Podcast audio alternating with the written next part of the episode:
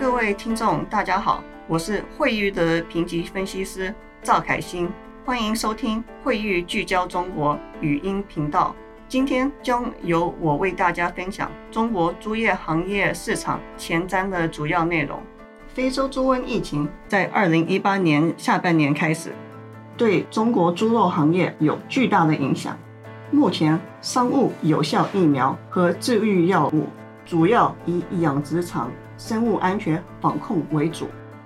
为了制约非洲疫情的影响，大部分猪企被迫降低产能。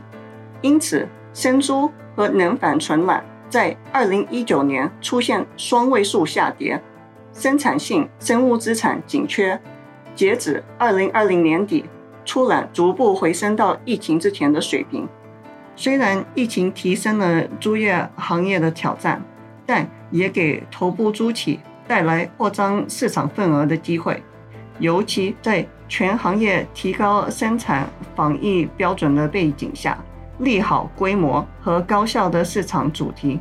会议预计，前五猪企集中度，二零二一年仍将低于百分之十五左右，提升空间较大。因此，头部猪企主要在二零二零年把握机会扩大产能，资本支出加速。但会议预计，从二零二一年开始，资本支出速度会逐步放缓。非洲疫情的供给缺失导致猪价在二零一九年飙升，并在二零二零年维持高位。随着产能和出栏的恢复，二零二一年猪价进入下行通道。猪价在二零二一年第一季度降幅明显，主要在新一波变异非洲猪瘟疫情下，散户急于出栏，导致供需关系暂时不平衡。饲料行业逐步恢复，但原材料价格也同时上涨。例如，玉米价格从2020年下半年开始涨幅明显，并对养猪企业的毛利率有压力的。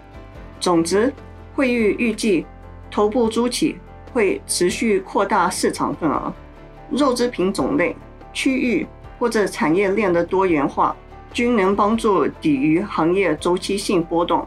但实现这些多元化需要前期投资和时间，所以会在中长期反映其优势。以上是本次全部播放内容，感谢大家收听。如果想了解更多详细内容，可以访问我们的网站 www 点 fitreadings 点 com/china。请继续关注我们会议聚焦中国语音频道。我们下次再见。